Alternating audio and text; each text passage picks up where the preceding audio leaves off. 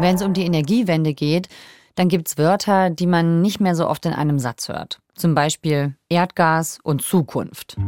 Spätestens 2035 soll das Gas in diesen Motoren durch Wasserstoff ersetzt. Grüner Wasserstoff ist das Mittel der Wahl. Raus aus dem Labor, rein in die Praxis. Großes Netzwerk von Wasserstoffproduktion. Zunehmend sollen Wasserstoffzüge eingesetzt werden. Wasserstoff, Wasserstoff, Wasserstoff. Wasserstoff als grünes Energiewunder. Nur, wo soll der in so großen Mengen herkommen? Eine Antwort könnte sein Namibia. Da hat gerade das erste große Projekt für grünen Wasserstoff mit deutscher Beteiligung den Zuschlag bekommen. Der Strom dafür soll aus neuen riesigen Wind- und Solarparks kommen, mitten in der Wüste.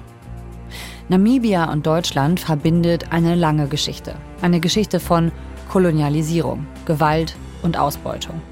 Wie beeinflusst das die Zukunft? Werden hier jetzt wieder neue Abhängigkeiten geschaffen? Oder ist das vielleicht eine Chance, das globale Machtverhältnis zwischen arm und reich ein Stück weit zu verschieben? Darum geht es heute bei 11KM mit Heidi Mühlenberg. Sie ist Wissenschaftsjournalistin beim MDR und war in Namibia. Ihr hört 11KM, der Tagesschau-Podcast, in der ARD-Audiothek und überall, wo es Podcasts gibt. Ein Thema in aller Tiefe. Mein Name ist Viktoria Michalzack und heute ist Dienstag, der 20. Juni. Hallo Heidi, herzlich willkommen. Ja, hallo. Wir sind angekommen in Windhoek. Das ist ja der internationale Flughafen und das war höllisch heiß, richtig heiß. Oktober war ja bei uns schon ein bisschen kühler. Und ja, auch speziell die Sonnenstrahlung ist natürlich enorm intensiv. Windhoek liegt ja über 1000 Meter hoch. Lüderitz liegt direkt am Meer. Lüderitz, ein deutscher Name und das ist kein Zufall. Zur Geschichte des Ortes kommen wir noch.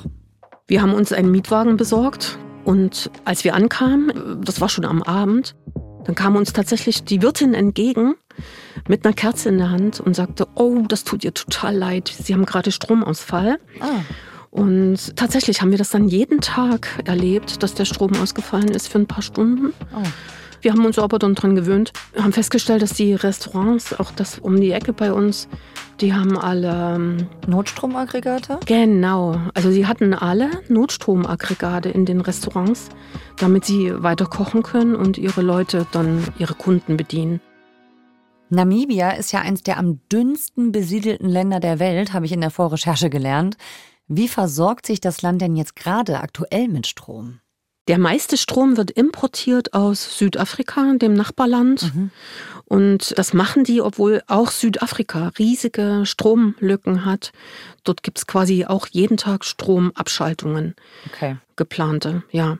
Das ist also wirklich ein Riesenproblem. Ja, aber das soll sich bald ändern. Und deswegen warst du ja auch da, ne? Was ist da geplant? Geplant ist das tatsächlich erste große Projekt grüner Wasserstoff mit deutscher Beteiligung.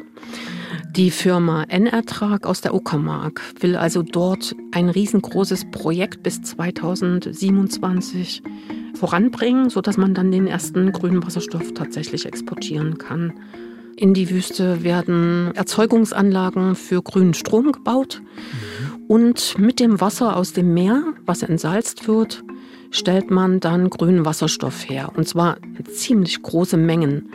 Also die Windmühlen, die aufgestellt werden und die Solaranlagen haben zusammen eine Kapazität von sieben Gigawatt. Das sind ungefähr sieben große Atomkraftwerke, also mhm. Blöcke von Atomkraftwerken. Also eine mhm. wirklich große Menge. Und das ist natürlich ein Vielfaches von dem, was Namibia jetzt überhaupt an Erzeugungskapazitäten hat. Mhm. Es soll diese Menge an Strom zum Teil für Namibia sein und zum Teil eben dann für den grünen Wasserstoff, den man exportieren will. 7 Gigawatt in Namibia zum Vergleich. Die Bundesregierung plant für Deutschland bis 2030 10 Gigawatt Kapazität für die Herstellung von Wasserstoff. Aber in Namibia leben auch nur ungefähr 2,5 Millionen Leute. In Deutschland sind es über 84 Millionen. Insofern sind 7 Gigawatt schon richtig viel für Namibia. Und die deutsche Firma N-Ertrag investiert da jetzt. Was ist das für ein Unternehmen? N-Ertrag ist eine Firma, die sich spezialisiert hat auf erneuerbare Energieprojekte und ist binnen kurzer Zeit ziemlich groß geworden. Sie sitzen in der Uckermark, auch der Gründer stammt von dort, ist ein ehemaliger Ingenieur, der also früher in der Kernkraftwerkssparte der DDR gearbeitet hat. Mhm. Nach Tschernobyl bekam er das große Grübeln und er hat diese Firma gegründet, die jetzt fast 1000 Mitarbeiter hat, mhm. sitzt direkt an der polnischen Grenze. Und wir waren im Schaltraum dort, also es gibt so eine Art Schaltwarte.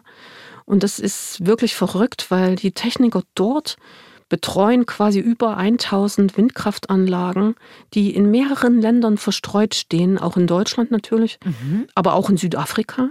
Aha. Und äh, sie bekommen die Störungsmeldung rein, müssen dann sehen, ob sie das aus der Ferne fixen können oder ob sie ihre Teams dann aus dem Land dorthin schicken. Sie sind auch aktiv in Polen, Tschechien, Frankreich, viele andere Länder noch. Also von der Uckermark aus in Brandenburg steuern die Windanlagen auf der ganzen Welt. So ist es. Und bis voraussichtlich 2027 auch die in Namibia, in Lüderitz. Das Projektgebiet ist ein bisschen südlich davon. Also wir haben dann unseren Jeep wieder genommen und es war noch ein Jeep von Haifen, ein Jeep von den Rangern und wir sind reingefahren in dieses umzäunte Gebiet und dann ist man eigentlich schon nach zwei, drei Kilometern in einer Landschaft, die ist einfach unglaublich. Also ich habe sowas noch nicht gesehen. Das ist, man fühlt sich wie auf dem Mars eigentlich. Also links und rechts bis zum Horizont nur Steine, Geröll kleine Berge, so Hügel. Die Sicht ist unglaublich weit, weil diese Luft ist so trocken, die ist unglaublich trocken. Wir sind auf so einer Sandpiste gefahren und als wir strikt links abgebogen sind, ja, so ein winziger Weg, so eine Fahrpiste führte da bergauf und schon nach ganz kurzer Zeit waren wir alle stecken geblieben weil vorher war es zwei, drei Tage unglaublich windig und diese winzige Piste, die war wirklich zugeweht. Selbst unsere Jeep-Reifen, die waren bestimmt 30 Zentimeter im, im Sand. Und ich glaube nicht, dass wir das hätten alleine geschafft. Deswegen bin ich sehr dankbar für die Ranger gewesen. Oh, die schöne Luft. Die haben uns erstmal die Hälfte der Luft rausgelassen aus den Reifen. Und dann sind die mit Vollgas den Berg hochgerauscht und so haben wir es dann geschafft, nach einer halben Stunde da rauszukommen.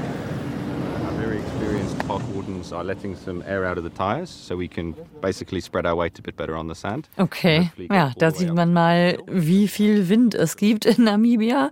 Und der ist ja auch besonders wichtig für dieses Projekt. Wo seid ihr da hingefahren mit dem Jeep? Was habt ihr euch da angeschaut?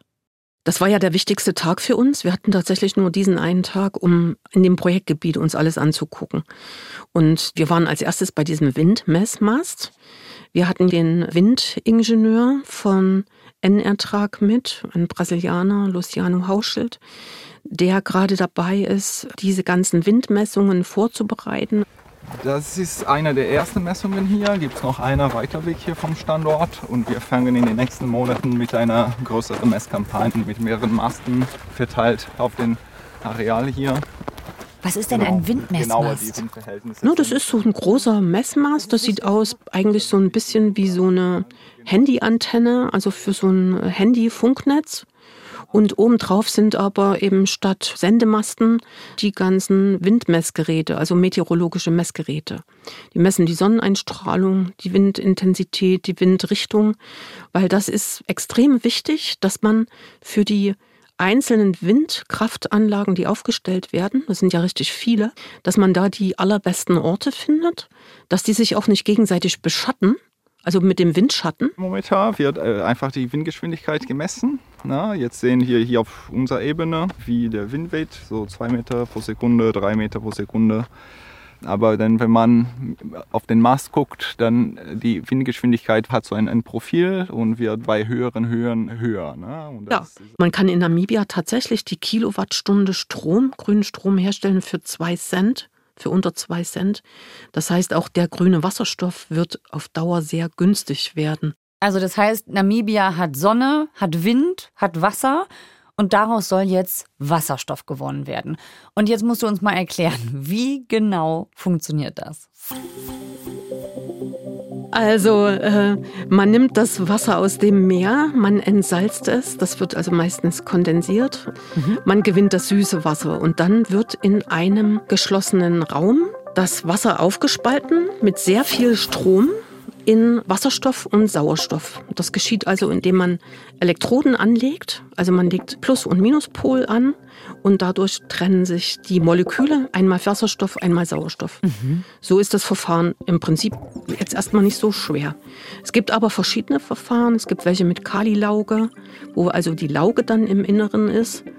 Und dann wird das Wasser aus der Lauge dann quasi gespalten. Und es gibt auch die Hochtemperatur-Elektrolyse. Mhm. Aber das Prinzip, dass man eigentlich Wasser spaltet, das ist bei allen gleich, bei allen Verfahren. Mhm. Und der grüne Wasserstoff wird ja gebraucht als Brenngas. Der soll ja sozusagen eine Lücke füllen in der Energiewende, die bis jetzt sehr drastisch war, da wir ja Erdgas wirklich ersetzen müssen, wenn wir irgendwann fossilfrei sein wollen als Deutschland.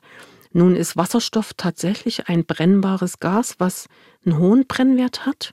Also man kann damit auf jeden Fall die Stahlproduktion zum Beispiel fossilfrei machen, also ganz grün, grünen Stahl herstellen. Mhm. Man kann die Glasindustrie und die Keramikindustrie, also überall, wo brennendes Gas wirklich gebraucht wird und nicht ersetzt werden kann. Mhm. Das kann man mit grünem Wasserstoff machen. Okay, von der Technik nochmal zurück ins Projektgebiet in der Nähe der Küstenstadt Lüderitz in Namibia. Dass der deutsche Name Lüderitz kein Zufall ist, das hatten wir ja schon gesagt. Wer ist da der Namensgeber? Das war ein Tabakhändler aus Bremen. Der hat diese Stadt gegründet mit deutschen Kolonisten, irgendwie 1883 sowas. Und das war dann die Grundlage für die spätere Kolonie Südwestafrika.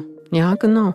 Und ich glaube, er und die anderen Kolonisten waren auch dran schuld, dass dann dort das Kolonialkorps einmarschiert ist, also die Soldaten, mhm. weil sie den Einheimischen die Länder weggekauft haben. Und das ist leider heute noch so, dass 80 Prozent des gesamten Landes in den Händen der Nachfahren sind von den deutschen Kolonisten keine rühmliche Geschichte da. Es gab ja auch den Genozid an den Herero und Nama, der da verübt worden ist während dieser Zeit. Also genau. ja, da gibt es auch noch eine Menge aufzuarbeiten für Deutschland. Oh, auf jeden Fall, ja. Das ist sehr, sehr, sehr bedrückend, muss man wirklich sagen. Also was die Deutschen da angerichtet haben. Aber heute ist Namibia unabhängig. Und wie sah es denn da heute aus in Lüderitz? Ähm, sehr bergig, auf einem der höchsten Hügel in der Stadt steht die Felsenkirche, schöne Gründerzeitvillen, wo die reichen Diamantenhändler gewohnt haben mit ihren Familien. Man geht durch die Bismarckstraße, man geht an der Fischfabrik vorbei zu dem kleinen Hafen. Das ist wunderschön, also so richtig noch klein und beschaulich, gemütlich, ruhig. Ein paar Fischerboote, vielleicht 20. Mhm. Und dann gibt es dort diese Diamantenschiffe. Also tatsächlich gibt es auch Taucher, die nach Diamanten tauchen. Habe mich gewundert, wie kalt das Wasser ist. Das ist also so eine ganz kalte Meeresströmung dort. Okay. Die haben nur 10, 12 Grad. Das ist eine Küstenstadt zwischen Meer und Wüste. Das klingt nach einem großen Eingriff in die Umwelt, in die Natur und die Landschaft auch, oder? Das ist tatsächlich so, dass das Projektgebiet in einem Nationalpark liegt. Ein riesengroßer Nationalpark, der ist wirklich mehrere tausend Quadratkilometer. Es leben dort auch die Oryx. Das sind diese Antilopen, die auch auf dem Wappen von Namibia sind. Das war dann schon fast in der Dämmerung, sind wir zu dieser einzigen Quelle gefahren, die in dem Projektgebiet liegt. Der Ranger Alex hat uns die Spuren alle gezeigt und erklärt. Das war ganz beeindruckend. So these yeah. are the tracks. These okay. are Oryx tracks. Uh, these ones. Dann lag dort noch so ein Horn. Also tatsächlich von Revierkämpfen war dort ein Horn abgefallen oder abgebrochen. Und ähm, also die sind dort, die sind da. So Oryx, they use these uh, fountains quite a lot of times. Mhm. And uh, that is one of the animals that is uh, that has adapted in this arid desert area for so many years. So they will definitely drink water Und ich habe dann tatsächlich auch den Projektleiter gefragt, wie wollen Sie denn diese Quelle schützen, mhm. wenn dort jetzt die Bauarbeiten starten und die Straßen gebaut werden und die Fundamente für die Windmühlen und so. Und er hat gesagt, Rings um diese Quelle wird also eine Sperrzone errichtet, äh, so eine Pufferzone von fünf Kilometer im Umkreis. Obviously, we need to be responsible with our development, and we don't put any infrastructure within the buffer zone. So it's a five kilometer radius of the entire area. And we need to ensure that we disturb any of the animals that use this fountain äh, so eine Pufferzone von fünf Kilometer im Umkreis, also dann insgesamt zehn Kilometer, mhm. wo also gar nichts gebaut wird. Das ist komplett tabu, das Gelände. Und äh, wir hatten ja auch den Ranger dabei. Also das ist ein heikler Punkt für die Bauarbeiten, aber der wird wirklich zusammen mit den Rangern, zusammen mit dem Umweltministerium, mit der namibischen Regierung auch wirklich adressiert. Also die machen dort Konzepte, um den Impact für die Natur so gering wie möglich zu halten. Wie wird dieses Projekt denn Lüderitz verändern? Tja, gute Frage. Ich denke mal, es wird schon ein Industriestandort werden. Mhm. Es ist eine saubere Industrie, die dort entsteht. Ich glaube, man muss nicht befürchten, dass irgendwie Abgase oder Dreck in die Luft gelangt oder das Wasser jetzt in großem Umfang verseucht wird, wie das manchmal beim Öl passiert. Mhm. Was aber natürlich geschieht, man braucht ja Raum für die erneuerbaren Energieanlagen. Also die Fundamente werden in die Wüste gebaut, Straßen werden gebaut. Das wird den Ort schon auf jeden Fall verändern. Man braucht ja auch Wohnanlagen für die 15.000 Bauarbeiter. 15.000 Bauarbeiter sind da geplant. Ja, 15.000. Ja, wow. Und das sind schon viele. Wir haben auch mitbekommen, dass tatsächlich jetzt schon die Arbeitslosen aus anderen Regionen nach Lüderitz kommen, weil sie die Erwartung haben, dass dort in Kürze eben Arbeitsplätze Jobs zu haben sind. Okay, also das heißt erstmal die Bauarbeiten und wenn dann aber zu Ende gebaut ist, wie viele Arbeitsplätze soll das dann da bringen? 3000, also man rechnet mit 3000 mhm. Arbeitsplätzen auf Dauer. Und versprochen ist, dass also 90 Prozent einheimische Beschäftigte sind. Ich habe jetzt gelesen, dass über diesen Vertrag und die Details darin seit Monaten verhandelt wurde zwischen der namibischen Regierung und dem deutschen Unternehmen Inertrag. Und Ende Mai hat Inertrag dann tatsächlich den Auftrag bekommen. Also es war jetzt nicht so, dass das deutsche Unternehmen auf Namibia zugegangen ist, sondern Namibia hat jemanden gesucht, der das macht. So war das. Wir haben also mit dem Wirtschaftsberater des namibischen Präsidenten ein Interview führen dürfen. Und er berichtete, dass er früher für eine Bank gearbeitet hat und dann aber direkt angefragt worden ist. Sie sollten Vorschläge machen, wie sich die namibische Wirtschaft entwickeln kann. Also was jetzt passt. Und da hatte er die kühne Idee mit diesem grünen Wasserstoff, hat das da reingeschrieben. Und dann meinte der Präsident von Namibia, und dieser lautstarke Typ, der dort sitzt von der Bank, der hat so eine gute Idee, den will ich haben als Wirtschaftsberater. Und dann saß er als Wirtschaftsberater auf der anderen Seite. Er sagt, er verdient jetzt richtig wenig Geld im Vergleich zu früher, aber er bringt sozusagen mit Herzblut diese Geschichte voran. Und die haben sich eben auch bei der deutschen Regierung schlau gemacht, wie man das machen kann. Heißt aber nicht, dass jetzt kein anderer zum Zuge gekommen wäre, sondern es gab eine richtige Ausschreibung, auch beobachtet von internationalen Beobachtern. Mhm. Und es soll auch nur der Anfang sein. Also Namibias Regierung plant tatsächlich weitere zehn Projekte in dieser Größenordnung. Oh wow. Also es ist, da sind gerade gigantische Projekte im Gespräch. Das heißt, ich frage mich jetzt, wir haben ja eben gelernt, Namibia hat selber ein ganz schönes Stromproblem. Ne? Also die Versorgung ist knapp, da ist jeden Tag Stromausfall. Will Namibia denn dann nicht nur liefern, sondern auch selber Strom dadurch gewinnen?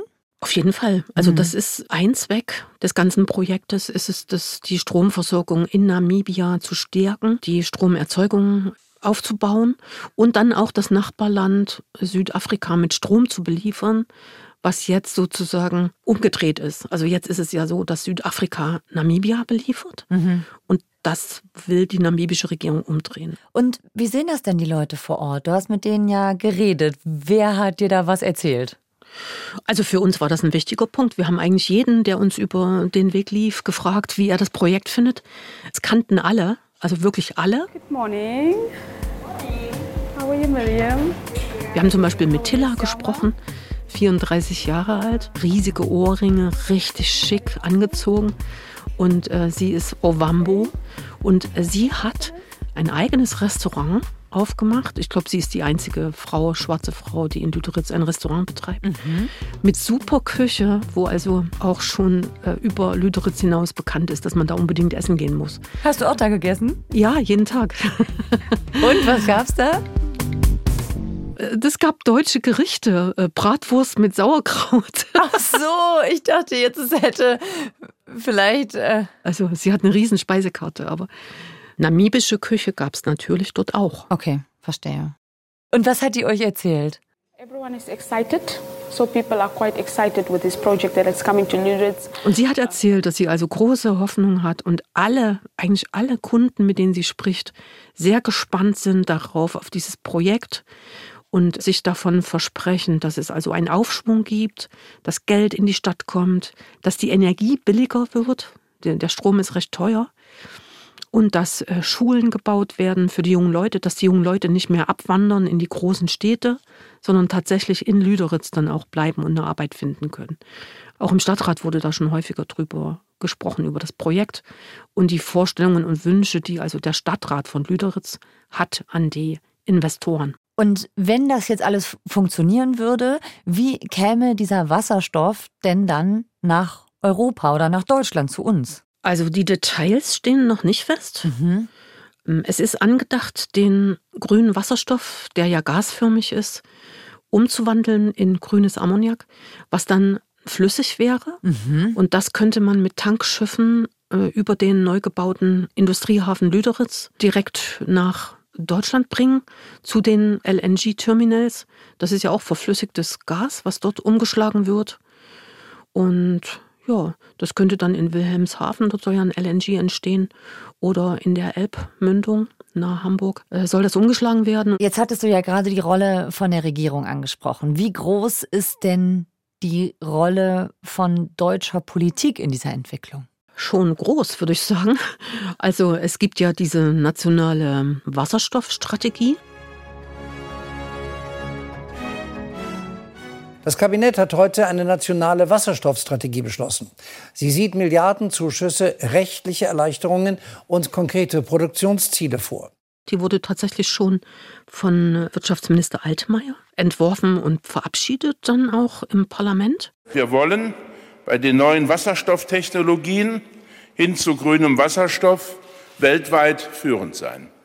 Als Ausrüster für die Welt, aber auch als Produzenten. Kannst du uns die noch mal kurz in Erinnerung rufen? Also das beginnt natürlich damit, dass Deutschland fossilfrei werden möchte, also klimaneutral bis zum Jahr 2045.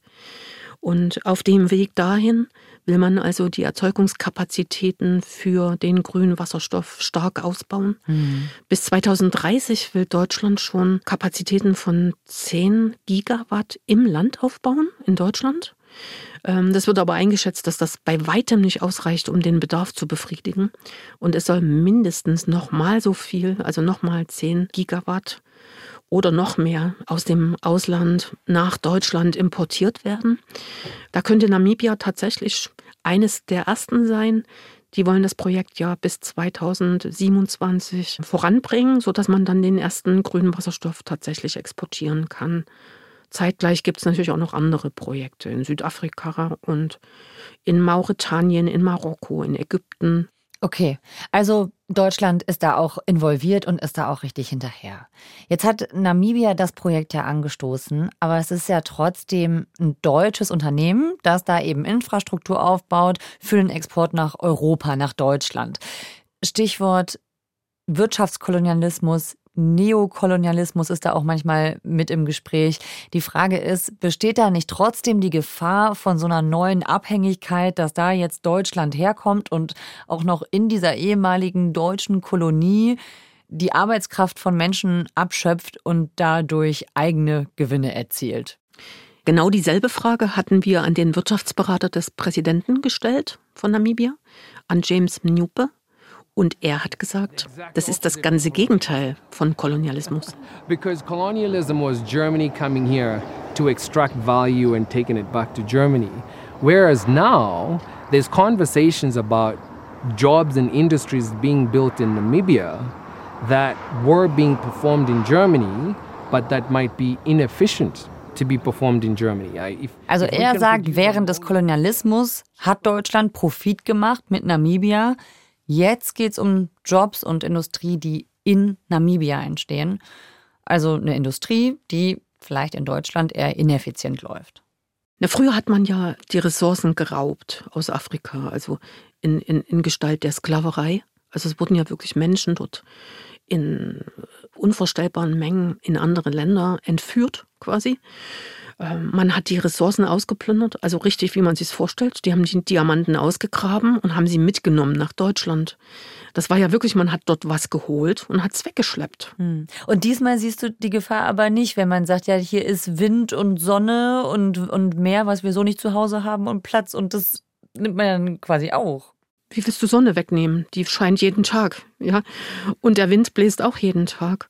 Also erstmal werden ja die ganzen Anlagen hingebracht. Also die werden ja aufgestellt und die stehen ja auch nicht ewig. Also der Boden, die Landnutzung ist ja nicht auf Ewigkeiten, sondern äh, wenn man irgendeine andere, eine bessere Idee findet, um später den grünen Wasserstoff herzustellen, auf dem Meer vielleicht, dann werden die ja auch wieder abgebaut. Also, und es, sie hinterlassen keine Löcher wie die Braunkohle.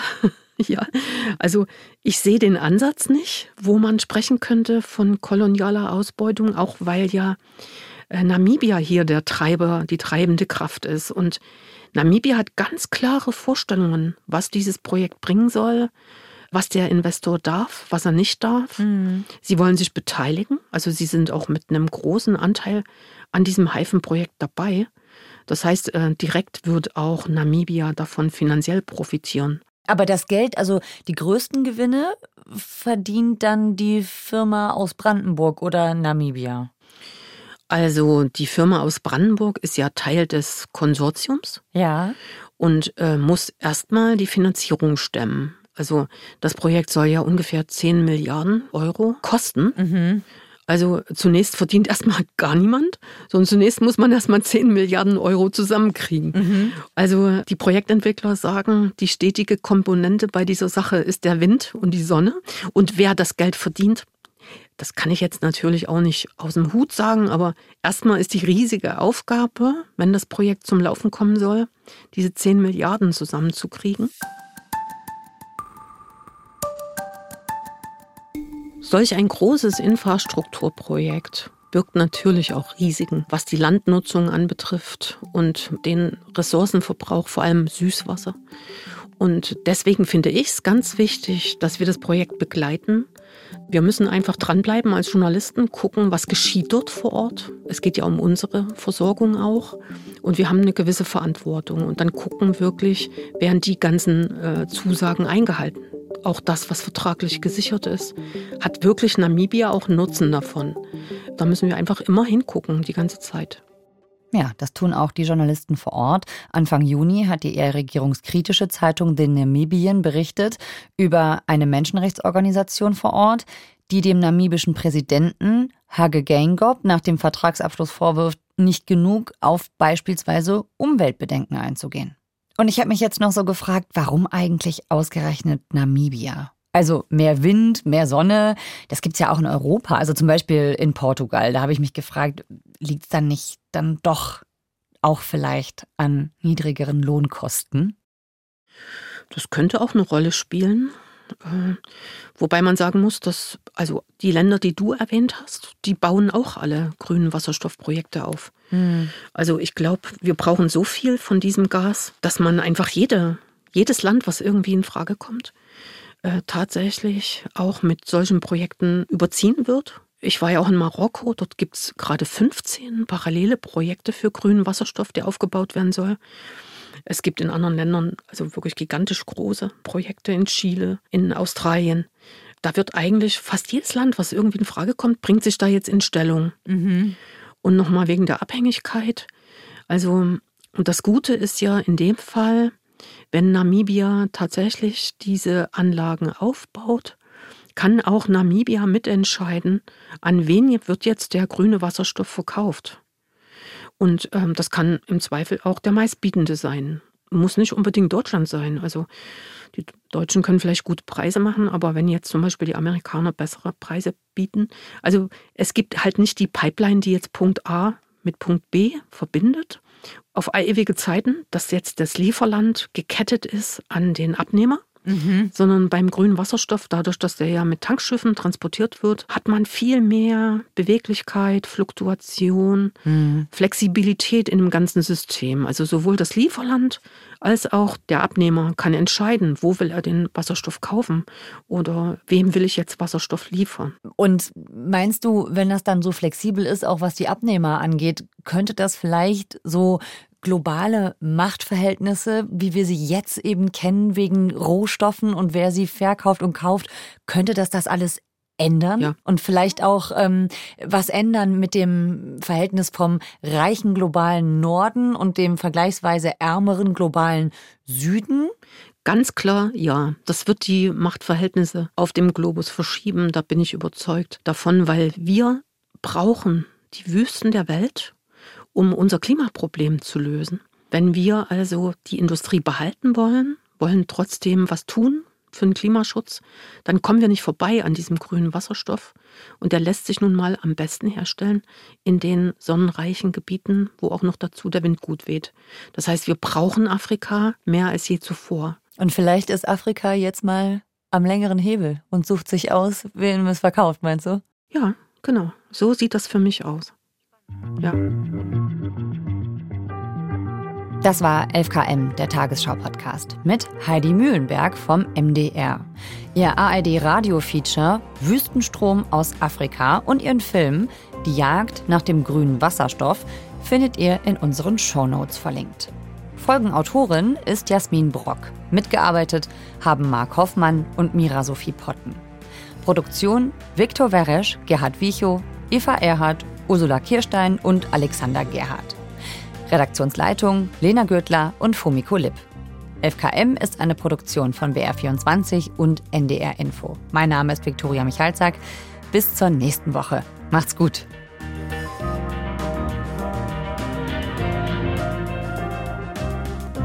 Und am Ende möchte ich euch noch einen Podcast von SWR Kultur empfehlen. Der heißt Gegen jede Überzeugung.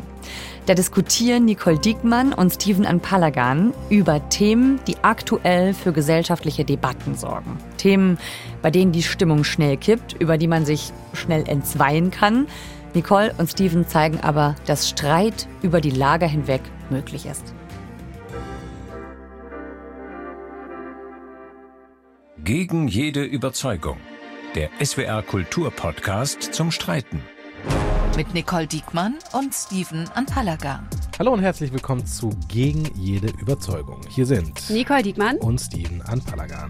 Wir diskutieren Themen, über die sich teilweise erbittert gestritten wird. Zu Hause, am Stammtisch, in der Gesellschaft. Man kann streiten, man muss sich aber nicht zerstreiten. Und deswegen argumentieren wir im Zweifel auch gegen unsere eigene Überzeugung. Man könnte sogar sagen, gegen jede Überzeugung. Und dass es für fast jede Position gute Argumente gibt. Wir diskutieren unter anderem über die Nennung der Herkunft von Tatverdächtigen, über die Streichung des Abtreibungsparagraphen und über die Legalisierung von Cannabis. Den Podcast findet ihr in der ARD Audiothek, bei SWR Kultur oder überall dort, wo ihr eure Podcasts herbekommt. Wir freuen uns auf euch und hoffen, euch gefällt's. Ciao.